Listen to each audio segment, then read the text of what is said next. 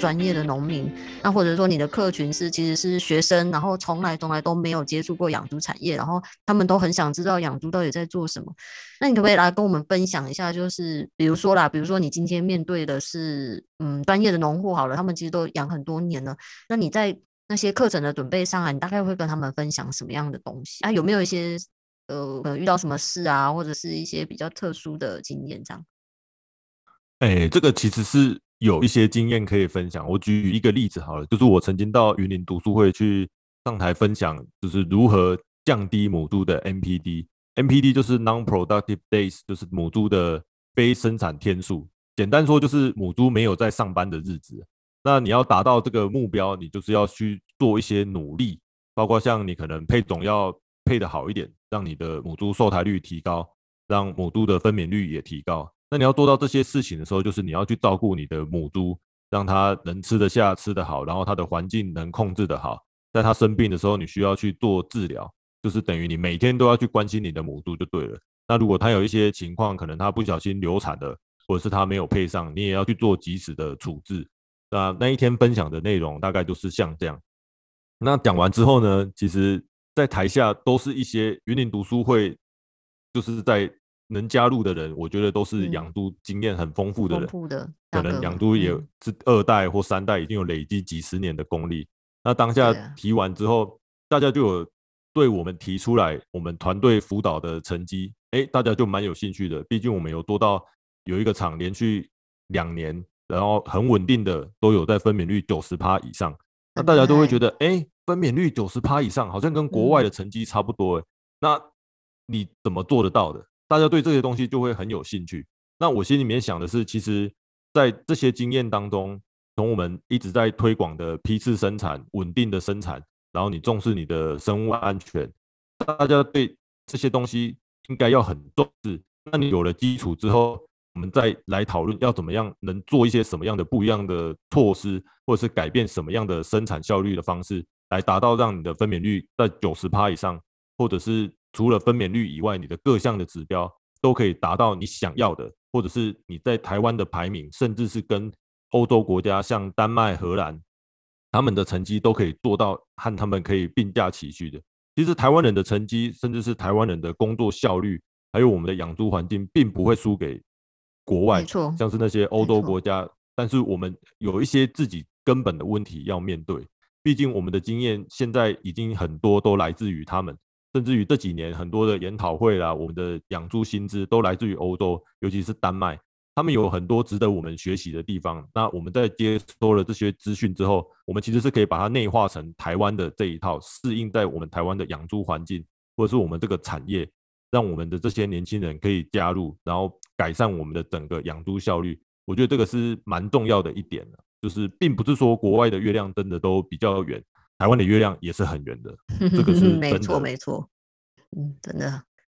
嗯，那刚才这边是就是提到你说面对农户这一块啦，就是比较呃可能比较专业导向的，然后还有很多专业知识的分享啊，或者是一些辅导的经验，然后跟他们就是做一些连接。但其实我我自己啦，我也要分享一下我自己在。大学的时候，因为我自己本身就是一个真的是完全超级白的白纸，因为我小时候完全没有接触过兽医，或者是家里也没有任何经济动物的产业，但是就是自己对像你一样啊，就是我对动物就是也是有一些热情的。所以进来以后啊，然后我就是在想说，我到底要做呃犬猫啊，还是要做呃禽类吗？还是要做猪？然后所所以后续才借由老师这边，然后才真的开拓了我的视野这样。然后我想想说，你这边就是有说你之前好像有到学校这边，就是去分享你的经验。我想了解一下，你都跟他们说什么是劝退吗？还是还是鼓励他们加进来？很想知道你你你对这些学生就是呃有没有就是分享了哪一些这样？当然是劝进啊，因为我们不 只是这个产业，没错，没错，赶快加入，一定劝进的啊，因为不只是这个产业，在台湾很多产业都是蛮缺少年轻人的加入。而且跟年轻人工作会有很不一样的感觉，毕竟他们就是一群热血的青年。嗯、没错。那我在二零一九年和黄军一样，我们都曾经到丹麦的同一所大学去，应该它不算是大学，嗯、它应该算是技术学院吧？是吗？对，有一点像是那种农业技术学院这样，可是，在他们当地是一个非常有知名度的，就是在农业畜牧方面的，嗯，的学校，专业训练的，对，没错，没错，应该算是学术机构。嗯，我们一起到，也不是一起，就是曾经到那间学校去进修。对，我们的实习不大一样。我是二零一九年过去的，那回来之后就到平科大去分享那一年。就是我们到丹麦的经验，那前前后后在那边其实也没有一年呐，说一年是自己一直，哎，我好像还活在丹麦，每天看的那些照片都会觉得，哎，我好像还留在那边，很想再回去啊。其实前前后后在那，当然啊，很想回去啊，到现在都还是会看呐、啊。嗯，就是那边的经验，我觉得对我来说不一样的新的视野。那当然，除了跑到欧洲去之外，他那边的观念还有一些。对于养猪业的想法都蛮不一样的，所以之前曾经到屏科大去分享那一年的养猪经验的时候，当然一开始一定要先分享一下那种欧洲风情，就是大家会觉得哇，很漂亮，一大片都是草原啊，然后他们的景色啊，路边开着野花、郁金香，然后很漂亮的树林啊，那种森林，就是那种欧神话故事里面或电影里面会出现的那些场景，真的都蛮漂亮的。然后最特别的就是大概就是像路边。会真的有一棵苹果树种在那边，然后树上有很多苹果，那种很像童话里面才会出现的，对对对，就像童话故事里面才会出现的情景，在那边都看得到。那印象蛮深的啊！你看，就像到现在已经快要三年过去了，讲到这些的时候，都还会想起那些往日时光。对啊，你应该也有看到那个那个猪猪，他们有些猪是放养的嘛，然后你就看到大草地上面，我们那时候经过还以为是很多羊。就是胖胖的绵羊，就发现不是哎、欸，那是一头一头的大母猪，然后在草地上跑来跑去，你就觉得真的是蛮蛮特殊的经验的。嗯，哎、欸，可恶，这我没有看到哎、欸，我都有去，我只有看到羊，然后还有去澳洲的时候看到很多羊，然后牛这样子而已啊，就是没有没有看到猪放养，可惜啊。对啊，如果之后疫情结束了，就是可以再找时间再回去。嗯，对啊，回去看看啊。那、啊、那个时候到平哥大家去分享的时候。就是他们分享一些他们的养猪观念，从生物安全开始。像我去实习的那个，他们就是单一的出入口，他们只能从这一个地方进去，然后准备就是换衣服，然后换鞋子，然后手机留在外面，才能进到宿舍里面去工作。那宿舍里面也没有别的出口，你就是只能在里面工作，然后再从你刚刚进去的这个出口，把你的衣服通通都换下来，再换回你原本的衣服，然后就出来下班。这样，他们的。观念和我们也都有很大的不同。举一个我们当年去的同团，有人分享说：“哎，他去问那些农民啊，因为他们看到有一个很奇特的景象，就是他们在那边忽然在猪舍里面工作做一做之后，他就找了一个水龙头，把它把它打开，打开之后流出来的水，他就直接就给他喝了。他们就很惊讶的看着他说：‘哎，这个水是可以喝的吗？’然后那个员工就跟他说：‘嗯、为什么不能喝嘞？你给猪喝的水，你自己也要能喝啊。’没错。然后。嗯，就会觉得，哎、欸，这个观念好像跟我不大一样啊。这个时候呢，他们看到我们露出了一种很奇怪的表情的时候，他就问说：“那你们都给猪喝什么水？”然后台湾人就开始跟他说：“哦，我们都挖地下水啊，就怎样挖挖挖，挖了一个水井之后，然后用那些地下水给猪喝。”这个时候就换那个丹麦人露出了很惊恐的表情：“你们可以吗？你们怎么可以做这种事呢？就是养猪观念上的差异，然后像包括在照顾母猪、照顾小猪。”他们的观念其实很简单，他照着 schedule 做事情，他有一个计划表，每天都是，哎，我几点到几点要做什么事情？我几点到几点的时候我应该要做什么？我今天或是这个礼拜应该要完成什么工作？按表操课这样子去做。他们的上班时间很早，然后中间休息大概我们那一场是半小时，对啊，大概下午四点就下班了。他们是很重视自己的下班休闲生活还有家庭生活的。那和台湾可能或许不大一样，因为就业环境就是不同，所以他会很有限的在他的上班时间里面去做很精实的管理，把自己的时间达到最高的效率化，去从事这个产业，把这个养猪的工作里面通通都做完，然后做完之后大家互相帮忙就下班。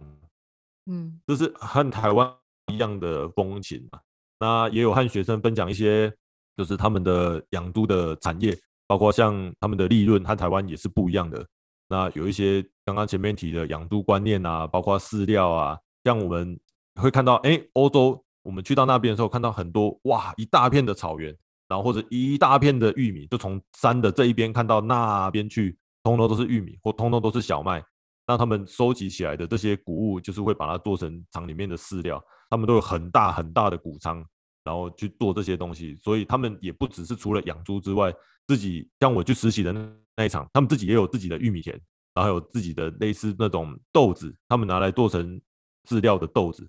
他们除了养猪之外，也是要从事农业，等于他算是现在大家比较常讲的斜杠青年啊。他不止养猪业，他还斜杠种田，然后种一些其他的发展，这样真的也是蛮厉害的。那前面有提到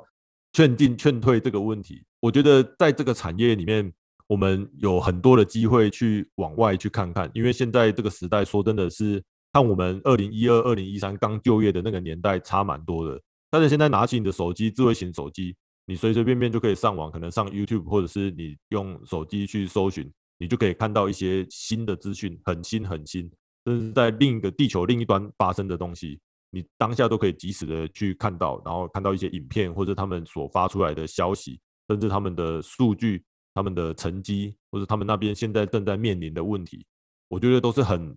很直接的，而且很及时的可以去看到。和我们以前那个年代是有很大的落差。嗯、那你在接收薪资之外，不会是像以前局限在大家觉得，嗯，养猪业就是一个比较脏、比较臭，或者是嗯社会地位比较不高、比较没有前途、薪水差的这种行业。但是在台湾的产业结构里面，常常你会跟很多人聊天的时候，你就跟他说，哎、欸，我现在在养猪，这样这样这样。可能有一些长辈就会跟你说，我妈妈卡在嘛，写得起低，一卡到底都会都会得起低，或者有的人就会说。哎，那就问阿妈，卡在马蒂都为了起低，但是你那个工低，他大概就只会印象停留在，哎，我阿公阿妈以前也在赌场上班，这样，他没有一个新的更新到现在的产业，那或许也是这几年我们的产业和国外的进步的程度，或者是当初我们的产业形态就和国外比较不一样的情况之下，大家对于这个产业是会有，嗯，比较负面的影响。可是实际上在这个产业里面并不是这样子的。它有很多新的机会，不只是除了养猪，你可以担任管理职，甚至是你可以到国外去学习，然后或者是从事相关产业，可能你可以从事饲料业，或者是药品的，或者是荷尔蒙的，或者是一些其他相关的各式各样你想得到跟养猪有关系的加工啊、出口等等，都是有相关的。它并不会局限在于只有说，哎，就是整天在那边养猪，身上都是用的臭臭的。脏脏的这种传统的旧有观念了，大概是这个样子，所以让学生们知道这个产业其实是很有未来，而且你要达到很高的薪水，或者像大家常常说的，哎，某个企业有百万年薪，这些在养猪产业都不是难事，而且很多人现在都已经做得到了，也有很多老板愿意提供这样子的福利、这样的薪资，来让大家进到这个产业来一起努力。这个是我觉得大家。对于养猪产业，应该可以稍微改观，然后实际从事这个行业之后，你才会知道这个产业的好，大概是这个样子。对，没错。然后，呃，当然啊，我们说要拿到这样这么高的薪水，其实我们也要把自己准备好了。就是不管是说你今天已经在念动物科学系的这些朋友们啊，那你们可能也要多跟老师多学习。那老师如果说像有这样子可以到猪场实习的机会啊，其实嗯。就算你们学校没有规定说一定要去实习，你也可以像凯旋一样哦，自己在大一一直到大三，然后就这样去实习了很多次，然后真的就马上就是做东学学中做。其实这在丹麦啊，他们也都是这样子。像他们呃，可能凯旋也知道，他们其实如果要完成一个很完整的农业训练啊，他们是比如说可能几个月或者是半年、一年在学校上课，然后接下来你是要到牧场或者是农场去实习的。然后你要可能实习也是半年一年之后，然后你还要再回到学校再继续上课。然后他们是有一个初级、中级、高级这样子的一个农业的管理课程。然后你要真正受过完整的农业训练，然后你才能够去成为一个可能一个农场主，然后或者是猪场的老板这样子。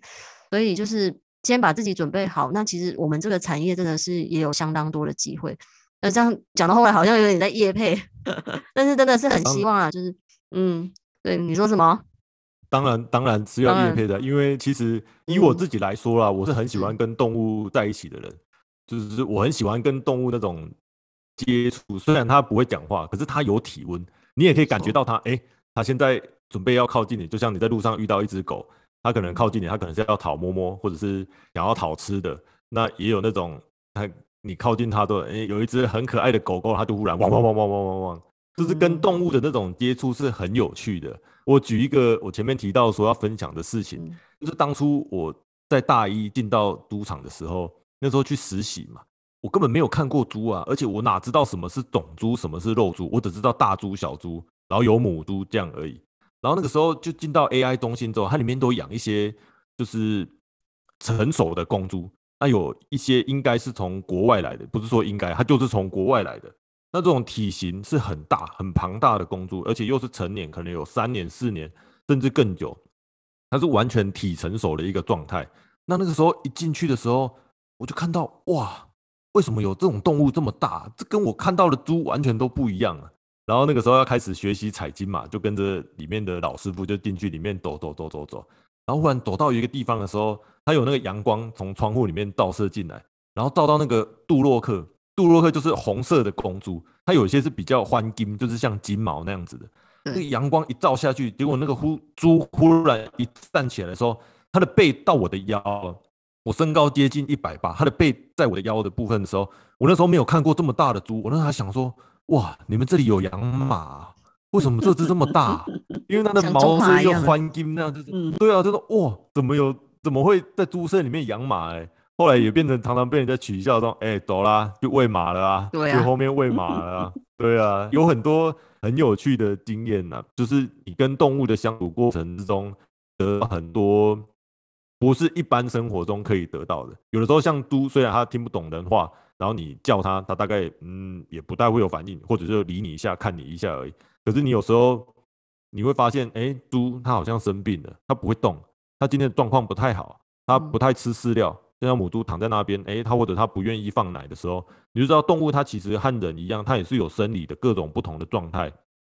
它可能今天很开心，它就去玩；然后它遇到不认识的猪，它不高兴，它就去咬它，它会去玩它，它会去打架。然后他们有有一些生活中很高兴的事情，你也会看到无缘无故睡一睡醒来就人家嚓嚓丢，它在那边跑来跑去，在那边奔跑，然后忽然又停下来，或者是跑一跑自己就脚滑，刹车刹不住就跌倒，各种情况都有。我很喜欢跟猪在一起啊，甚至以前都会每一次在顾分娩舍的时候就走来走去啊，看到小猪莫名其妙就把它从睡梦中给它抱起来，把它抓起来，然后闻闻它的鼻子，如果还没有醒就跟它自拍一张，等它醒的时候发现。你谁呀、啊？然后开始挣扎的时候，再赶快把它放走，这样。所以这也是小猪在一起很好玩的。对，这也是你你设立那个啊，那个 IG 平台啊，我在上面都看到超级多猪的照片、影片，你每天都会拍、欸，真的是。对，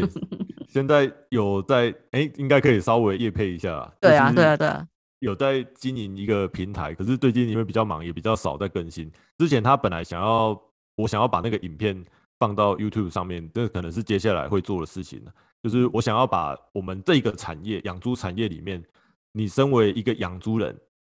你在这个上班的过程中到底都在做些什么？你可能会采金，会赶猪，然后或者是在雇母猪在生，或者是你在配种，你有做一些哎，大家可能对这个产业比较不了解的事情，那可以透过这个影片，然后来告诉大家说，哎，我们在这个产业里面。每天上班都在干嘛？那我们有做了一些努力啊，然后让成绩变好，让自己的成绩往上提升，把效率往上提升，然后或者是做一些数据的统计，让自己可以变好，让整个猪场的营运状况更好，更往前进。这样，那这个 IG 的名称叫，其实它本来是要叫做一个台语的名称，但是因为我台语文学的没有很好，所以就变成直翻。它直翻之后就变成是养猪在冲响。其实它应该口译是直接要说是启迪的冲下，就是希望可以告诉大家，我们这个产业里面每个养猪人上班的时候都在做些什么事情，其实蛮有趣的。对，就是大家有空无聊也可以上去看看，或许之后 YouTube 的平台就会放上去。对啊，加点看一看，看一看这个行业里面到底在做什么。因为以我自己来说，嗯我在做这个产业之后，有面临到一些问题，就是可能不认识你的人，或者是。刚知道你在做这个工作的时候，大家都会觉得，嗯，你在做这个行业是不是比较不好啊？薪水比较低，或者像前面提到的，就是身体每天上班都脏脏臭臭的，休假也很少。然后或者是你做这个行业，是不是他直接就认为你是比较社会底层的人类？就是你做的工作是比较让人家抬不起头的。那其实这个行业不应该被大家用这种方式去看待啊。那我们做这个平台也是希望可以大家可以从这个平台里面的影片去了解到说，哎，我们做这些东西，然后可以顺便看一下这个猪场里面大家看到的猪场，你从外观看跟你从里面看，或许里面是很整洁、是很整齐的。我们也做了很多的努力，包括小猪的清洗啊、消毒。应该不是小猪的清洗消毒，就是你要在让小猪进驻之前，你要把整个产房或者把它的整个栏位都清洗干净、消毒干净，让它杀菌完成之后，才会把猪移进去。那个是非常干净的，甚至是比我的房间都还要干净的。没错，比我的房间都干净。嗯，对，比我的房间都干净，是真的，而且杂物很少，是几乎完全没有杂物，保持在一个非常干净的状态之下。嗯，这个是我们做的很多的努力啊。然后就像也是前面提到的，我们一直在做改进，让这个产业里面的人，然后大家可以一起来朝向把环境改善好，包括就像空屋、水屋的部分，一起把这些东西改变，然后让社会意识把环保的意识抬头之后呢，我们可以去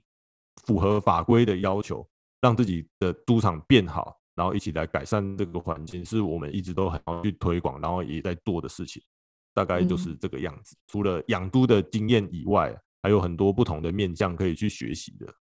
哎，对，我赶快提醒你一下，我最前面有一个介绍啊，就是我那时候记得我第一次认识你是在那个猪场里面嘛，然后你那个产房里面有放音乐，你还有印象吗？哦，这个是真的是我跟大家介绍完以后，结果我就忘记这件事了。你可不可以再跟我们讲一下？嗯，跟我们讲一下，干嘛要听音乐啊？那听音乐母猪状态会比较好吗？嗯，大家应该都知道牛会听音乐，有的人他就是会让母牛就是听那些可能古典音乐，莫扎特啊、贝多芬之类啊，可以让它的泌乳量上升啊，让它比较舒服这样。可是其实，在我的经验里面，让猪听音乐其实好像没有什么帮助，就泌乳量还有采食量应该是没有什么帮助。因为我个人听的路蛮广的，前面有提到我是一个念旧的人嘛，我大部分都听老歌。我甚至会 听我妈那个年代还在听的歌，就像什么《感恩的心》啊之类的那种，很好听诶，老 old school 的歌。对，然后后来长大之后呢，我发现我很喜欢听重金属，然后我都很喜欢听闪灵的歌。我也试过给猪听闪灵的歌，然后他一开始重金属的音乐，它的节奏和它的会吓到吧？你你不要开太大声的话，其实他们没有什么影响，因为我我当初也想说他们会吓到。但是你音量控制的好的话，其实他们是没什么感觉的。嗯，那会在猪舍里面放音乐呢？其实是也是跟丹麦那边学回来的。当时我们去到丹麦之后，有一件事情让我非常的惊讶，就是他们非常非常的照顾他们的员工，他们的员工是很重要的资产。诶，有在从事这个产业的人都知道，我们如果要把一间猪舍洗干净的话，不是说水管拿过来随便刷一刷，或者拿个菜瓜布、洗洁精刷一刷就可以干净的。你有时候猪舍可能一次要洗好几十公里，好，sorry，好几十公尺长的栏位，包括它的地面、它的栏杆、天花板，通通都要清洗干净的。你必须用一种东西，就是高压清洗机，就有点像你去自助洗车的时候，它给你的那个高压清洗枪一样，但是马力比那个还要在强上十倍之有，就是它会很大的马力才把这些东西，包括那些粪便，还有它残留下来的东西，全部都清洗干净。那你在做这件事情的时候，其实那个高压清洗机它的分贝量是很大的，然后我们去丹麦的时候发现，哎，为什么他们的工人在洗的时候，他的耳朵上面都戴着一个耳罩？然后后来就去问，他就说，当然啦，那你不戴那个耳罩的话，你不觉得这个声音很大吗？他耳朵会受伤，哎，那他耳朵受伤之后，他是我们的员工，那如果他这样子因为受伤没有来上班或者损害到他的话，那这样子要怎么办呢？所以他们就弄了那个耳罩，就给他听，就是罩住他的耳朵。后来有一天洗一洗的时候，我就发现为什么这个耳罩上面会有一条小天线跑出来呢？我就去给他拿过来戴上去之后，就是问他说：“哎，为什么这上面会有天线？”他说：“这可以听广播啊。”然后就哇，这简直是福利企业啊！这是幸福企业，就是这种连在猪舍里面我们意想不到的事情都这样在那边就发生了。所以回来台湾，真心的体贴他的员工吗。对，是的，他们非常照顾他们的员工。所以回来台湾之后，我们因为台湾比较炎热。然后戴着那个耳罩，其实会不太舒服，他会一直流汗这样。所以后来我就想说，哎，与其要照顾他，不只是只有在做高压清洗的时候，他在日常工作的时候也可以听啊。没错，就像有的餐厅，哎、嗯，你到餐厅里面，他们在员工在那边准备，然后在备料，或者是客人还没有进来的时候，他们在做一些事前准备，他们也都是会听音乐的。我就想说，我们也赌场也可以比照办理啊，所以我就买了一个那个喇叭，比较大型的喇叭，可以连蓝牙的。然后你就可以，哎，今天这个人想要听什么，他就可以把他的手机打开，可能像放音乐啊，或者上 YouTube 就放一些他喜欢听的主曲之类的，然后在猪舍里面放，就是不是让猪有更好的生产表现，是让我们的员工在工作的时候会有。更舒服的心情，然后大家一起，像我们有时候曾经要打疫苗，那夏天很热，尤其天气很热到三十八、三十五度的时候，如果你可以放一些音乐，大家工作起来也会比较舒服，至少那种感觉是会比较好的，不会说啊很苦闷，大家一起待在那边坐了一个小时，汗流浃背这样。那个是当初会想要从丹麦那边复制这样的经验过来，就是让大家在这个环境里面工作起来更舒服的一种措施啊，那个是那个用意这样。对，谢谢凯旋。那其实今天跟你聊那么多啊，我自己心里感触也很深啊。其实我们就是一直都在很努力，比如说不管是专业知识啊的一个就是进展啊或传播。但其实我们现在更也很重视的，我们不只是重视猪，我们也重视人，然后还有员工，然后或者是甚至我们跟呃农场的拥有人，就是像农场的老板。然后我们怎么跟他们沟通？然后我们怎么样去同理他们所遇到的困难？不管是可能是污水处理啊，或者是说他们现在在分娩率是不是想要再提升啊？然后有没有办法再让他们进？因为我们都知道最近的原物料真的是原物料高涨，那农民都处在一个非常辛苦的阶段。那当然也有很多人。